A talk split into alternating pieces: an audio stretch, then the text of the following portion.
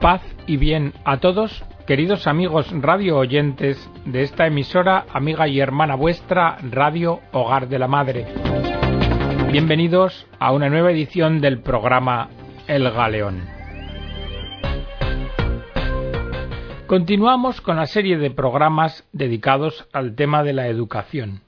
Y hoy os vamos a acercar la declaración Gravissimum Educationis de los padres del Sacrosanto Concilio del Vaticano II, aprobada esta declaración por Pablo VI.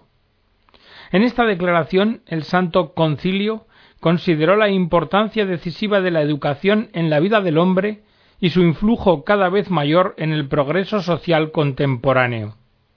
Y así decía el Santo Concilio que, en realidad, la verdadera educación de la juventud se hace más fácil y más urgente en las circunstancias actuales. ¿Por qué?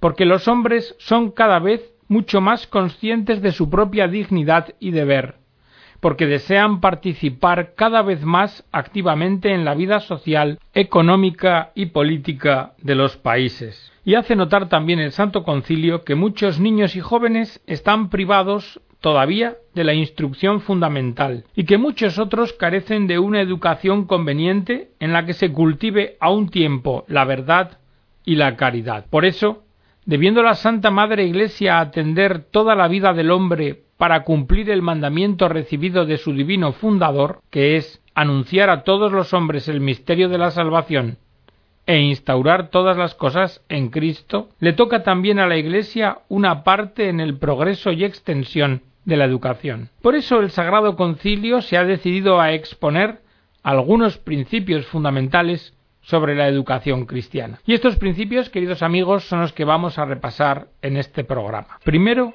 derecho universal a la educación y su noción. Todos los hombres, en cuanto participantes de la dignidad de la persona, tienen el derecho inalienable de una educación que responda al propio fin, al propio carácter, al diferente sexo y que sea conforme a la cultura y tradiciones patrias respectivas, estando abierta esta educación a las relaciones fraternas con otros pueblos, a fin de fomentar en la tierra la verdadera unidad y paz. Pero, ¿cuál ha de ser el propósito de la verdadera educación? se pregunta el concilio. Este propósito ha de ser la formación de la persona humana en orden a su fin último y al bien de la sociedad, en cuyas responsabilidades habrá de tomar parte una vez que haya llegado a la madurez. Hay, por tanto, que ayudar a los niños y adolescentes a desarrollar armónicamente sus condiciones físicas, morales e intelectuales, a fin de que adquieran un sentido de la responsabilidad y de la búsqueda de la libertad verdadera. Hay que iniciarlos conforme avanza su edad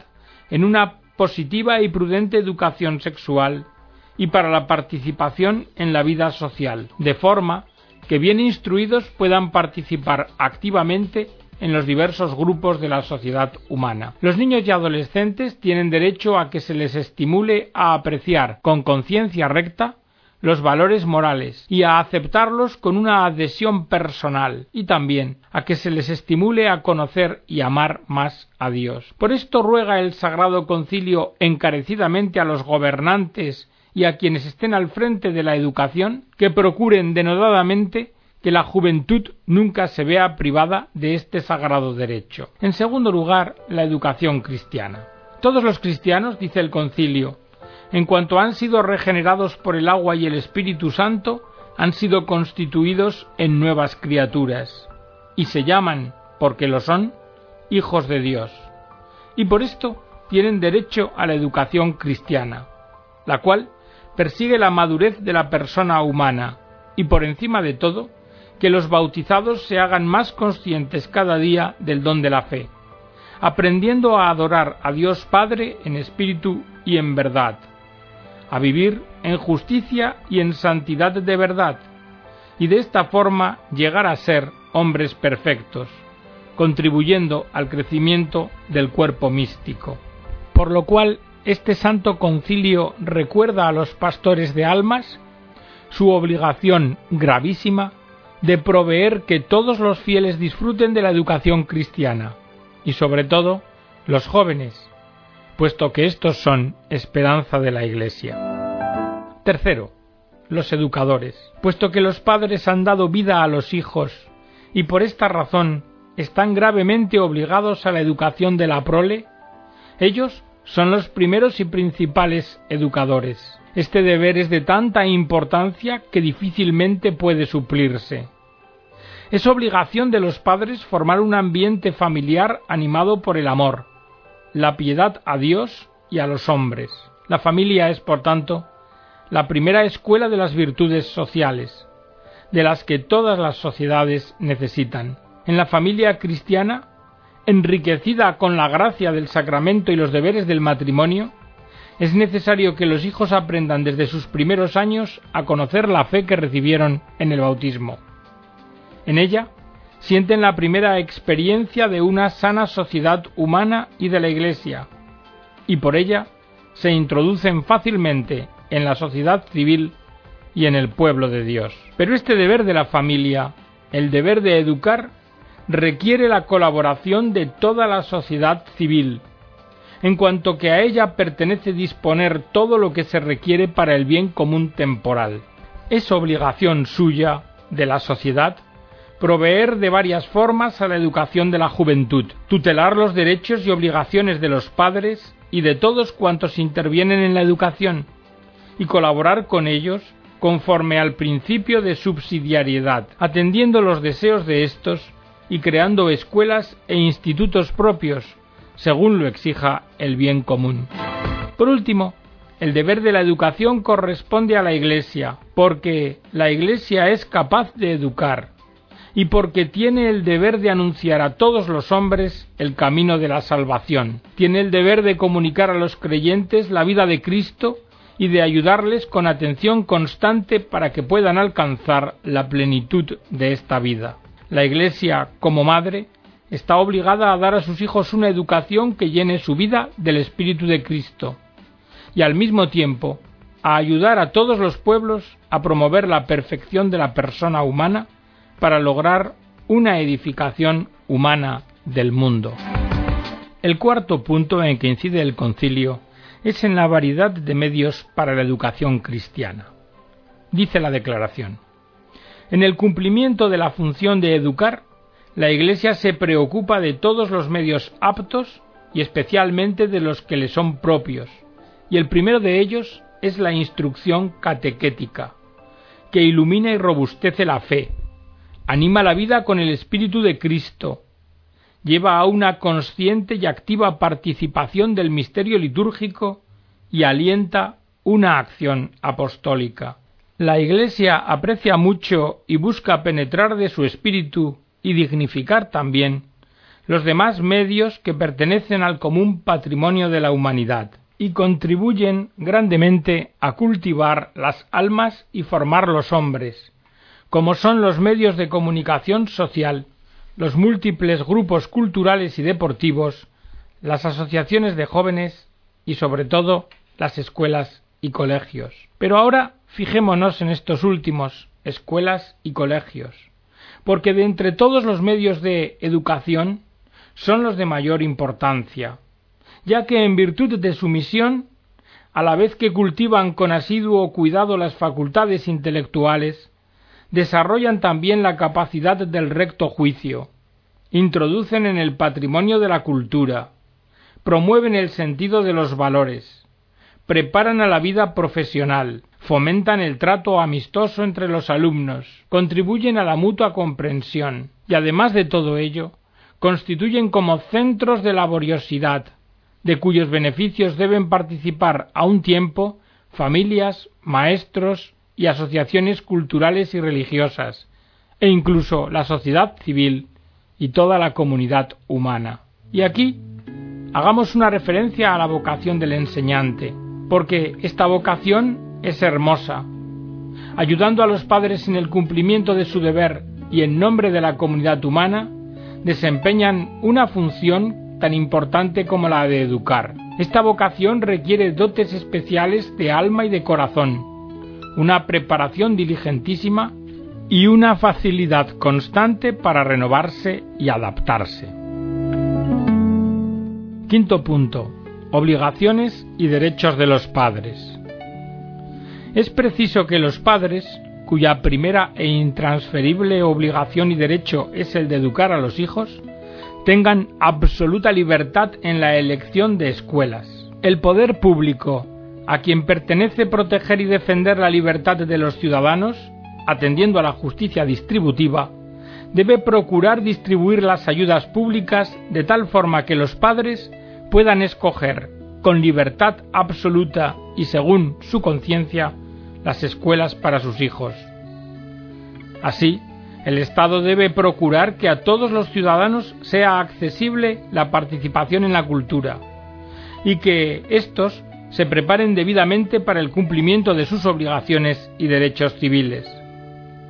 Por consiguiente, el mismo Estado debe proteger el derecho de los niños a una educación escolar conveniente, vigilar la capacidad de los maestros y la eficacia de los estudios, mirar por la salud de los alumnos y promover, en general, toda la obra escolar, teniendo en cuenta el principio de que su función es subsidiaria y excluyendo, por tanto, cualquier monopolio de las escuelas que se opone a los derechos nativos de la persona humana, al progreso y a la divulgación de la cultura, y también a la convivencia pacífica de los ciudadanos y al pluralismo propio de las sociedades. Por esto el Sagrado Concilio exhorta a los cristianos que ayuden de buen grado a encontrar los métodos aptos de educación y de ordenación de los estudios, y a formar a los maestros que puedan educar convenientemente a los jóvenes y que atiendan con sus ayudas, sobre todo por medio de asociaciones de padres de familia, toda la labor de la escuela. Máxime la educación moral que en ella debe darse. Sexto punto. La educación moral y religiosa en todas las escuelas.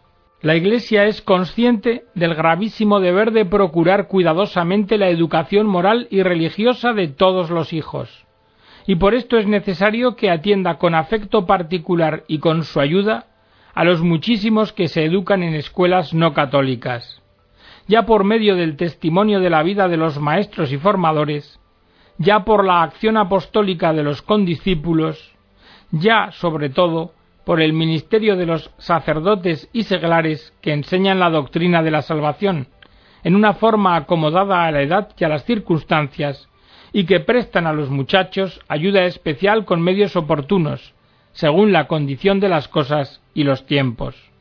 Por esto, recordamos a los padres la grave obligación que les atañe de disponer, y más de exigir, todo lo necesario para que sus hijos puedan disfrutar de tales ayudas y progresar en la formación cristiana a un tiempo que en la profana. Además, la Iglesia aplaude a las autoridades y sociedades civiles que teniendo en cuenta el pluralismo de la sociedad moderna y favoreciendo la libertad religiosa, ayudan a las familias para que pueda darse a sus hijos en todas las escuelas una educación conforme a los principios morales y religiosos de las familias. Séptimo punto. Las escuelas católicas. La presencia de la Iglesia en la tarea de la enseñanza se manifiesta sobre todo por la escuela católica. Ella busca no en menor grado que las demás escuelas, los fines culturales y la formación humana de la juventud. Su nota distintiva es crear un ambiente comunitario escolástico animado por el espíritu evangélico de libertad y de caridad. Ayudar a los adolescentes para que en el desarrollo de sus propias personas crezcan a un tiempo según la nueva criatura en la que han sido hechos por el bautismo y ordenar últimamente toda la cultura humana según el mensaje de salvación. Así pues, la escuela católica educa a sus alumnos para conseguir eficazmente el bien de la ciudad terrestre y los prepara para servir a la difusión del reino de Dios, a fin de que con el ejercicio de una vida ejemplar y apostólica sean fermento salvador de la comunidad humana. El Sagrado Concilio Consecuentemente, proclama de nuevo el derecho de la Iglesia a establecer y dirigir libremente escuelas de cualquier orden y grado, derecho declarado ya en muchísimos documentos del Magisterio, y recuerda al propio tiempo que el ejercicio de este derecho contribuye en una forma enorme a la libertad de conciencia, a la protección de los derechos de los padres y al progreso cultural. Y recuerda también a los maestros que éstos deben de ser conscientes de que de ellos depende sobre todo el que la escuela católica pueda llevar a efecto sus propósitos y sus principios. Los maestros, unidos entre sí y con los alumnos por la caridad, y llenos del espíritu apostólico, deben dar testimonio tanto con su vida como con su doctrina del único Maestro, de Cristo.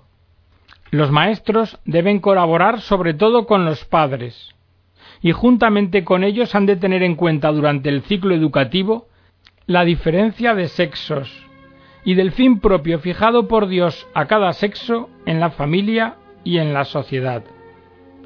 Deben procurar estimular la actividad personal de los alumnos y terminados los estudios, seguir atendiéndolos con sus consejos, amistad e incluso en el ámbito de asociaciones especiales. El Sagrado Concilio declara que la función de los maestros es verdadero apostolado, conveniente y necesario, y también en nuestros tiempos. Y recuerda a los padres cristianos la obligación de confiar sus hijos, según sus circunstancias de tiempo y lugar, a las escuelas católicas, de sostenerlas con todas sus fuerzas y de colaborar con ellas por el bien de sus propios hijos. Octavo punto diversas clases de escuelas católicas. Aunque la escuela católica pueda adoptar diversas formas dependiendo de las circunstancias del lugar, todas las escuelas que dependen en alguna forma de la Iglesia han de conformarse al ejemplo de ésta.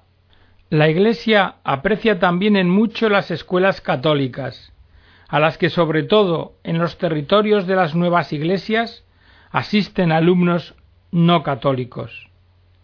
Por lo demás, en la fundación y ordenación de las escuelas católicas hay que atender a las necesidades de los progresos de nuestro tiempo. Por ello, mientras hay que favorecer las escuelas de enseñanza primaria y media que constituyen el fundamento de la educación, también hay que tener muy en cuenta las requeridas por las condiciones actuales, como las escuelas profesionales, las técnicas, los institutos para la formación de adultos, para asistencia social, para subnormales, y la escuela en que se preparan los maestros para la educación religiosa y para otras formas de educación. El Santo Concilio exhorta encarecidamente a los pastores de la Iglesia y a todos los fieles a que ayuden sin escatimar sacrificios a las escuelas católicas. Noveno punto. Facultades y universidades católicas. La Iglesia tiene también sumo cuidado de las escuelas superiores, sobre todo facultades y universidades, e incluso en las que dependen de ella pretende sistemáticamente que cada disciplina se cultive según sus principios, métodos y la libertad propia de la investigación científica, de manera que cada día sea más profunda la comprensión de las disciplinas, y considerando con toda atención los problemas y los hallazgos de los últimos tiempos para que se vea con más exactitud cómo la fe y la razón van armónicamente encaminadas a la verdad. De esta forma ha de hacerse como pública, estable y universal la presencia del pensamiento cristiano en el empeño de promover la cultura superior, y que los alumnos se formen como hombres prestigiosos por su doctrina, preparados en el desempeño de las funciones más importantes de la sociedad y testigos de la fe en el mundo. El Santo Concilio recomienda con interés que se promuevan universidades y facultades católicas convenientemente distribuidas en todas las partes de la tierra, de suerte que no sobresalgan por su número, sino por el prestigio de la ciencia, y que su acceso esté abierto a los alumnos que ofrezcan mayores esperanzas, aunque sean de escasa fortuna, sobre todo a los que vienen de naciones recién formadas. Puesto que la suerte de la sociedad y de la Iglesia está íntimamente unida con el progreso de los jóvenes dedicados a estudios superiores, los pastores de la Iglesia tendrán sumo cuidado de la vida espiritual de los alumnos, y también solícitos de la formación espiritual de todos sus hijos, cuidarán de que en las universidades no católicas existan residencias y centros universitarios católicos, en que sacerdotes, religiosos y seglares, bien preparados y convenientemente elegidos, presten ayuda permanente espiritual e intelectual a la juventud universitaria. A los jóvenes de mayor ingenio que ofrezcan aptitudes para la enseñanza e investigación, se les preparará cuidadosamente para incorporarlos al ejercicio de la enseñanza. Décimo punto. Facultades de ciencias sagradas. La Iglesia espera mucho de la laboriosidad de las facultades de ciencias sagradas. A ellas les confía el gravísimo cometido de formar a sus propios alumnos, no sólo para el ministerio sacerdotal, sino sobre todo para enseñar en los centros eclesiásticos de estudios superiores, para la investigación científica o para desarrollar las más arduas funciones del apostolado intelectual. A estas facultades corresponde también investigar profundamente en los diversos campos de las disciplinas sagradas, de tal forma que se logre una inteligencia cada día más profunda de la sagrada revelación, se descubra más ampliamente el patrimonio de la sabiduría cristiana transmitida por nuestros mayores, se promueva el diálogo con los hermanos separados y con los no cristianos, y por fin, que se responda a los problemas suscitados por el progreso de las ciencias. Un décimo punto, la coordinación escolar. La cooperación que en el orden diocesano se aprecia y se impone cada día más, tanto nacional como internacional, es también sumamente necesaria en el campo escolar hay que procurar con todo empeño que se fomente entre las escuelas católicas una conveniente coordinación y que se provea entre estas y las demás escuelas de una colaboración que viene exigida por el bien de todo el género humano. De esta mayor coordinación y trabajo común se recibirán frutos espléndidos, sobre todo en el ámbito de los institutos académicos. Y ya termina el documento del Sagrado Concilio con la conclusión, que dice El Santo Concilio exhorta encarecidamente a los mismos jóvenes a que, conscientes del valor de la función educadora, estén preparados para abrazarla con generosidad, sobre todo en aquellas regiones en que la educación de la juventud está en peligro por falta de maestros. El Santo Concilio agradece a los sacerdotes religiosos, religiosas y seglares que con su entrega evangélica se dedican a la educación y a las escuelas de cualquier género y grado, los exhorta a que perseveren generosamente en su empeño y a que se distingan en la formación de los alumnos en el espíritu de Cristo, en el arte pedagógico y en el estudio de la ciencia, de forma que no sólo promuevan la renovación interna de la Iglesia, sino que sirvan y acrecienten su benéfica presencia en el mundo de hoy sobre todo en el intelectual. Todas y cada una de las cosas contenidas en esta declaración han obtenido el beneplácito de los padres del Sacrosanto Concilio. Y nos, Pablo VI, en virtud de la potestad apostólica recibida de Cristo, juntamente con los venerables padres, las aprobamos, decretamos y establecemos con el Espíritu Santo, y mandamos que lo así decidido conciliarmente sea promulgado para la gloria de Dios. Pablo, obispo de la Iglesia Católica en Roma, a 28 de octubre de 1965. Y hasta aquí, queridos amigos, este documento, este hito en el magisterio de la Iglesia, la declaración Gravissimum Educationis sobre la importancia de la educación en la construcción de una sociedad humana y también en la construcción o edificación del reino de Dios. Esperando que haya sido de vuestro agrado, con su valor formativo, me despido de todos vosotros. Que Dios os bendiga.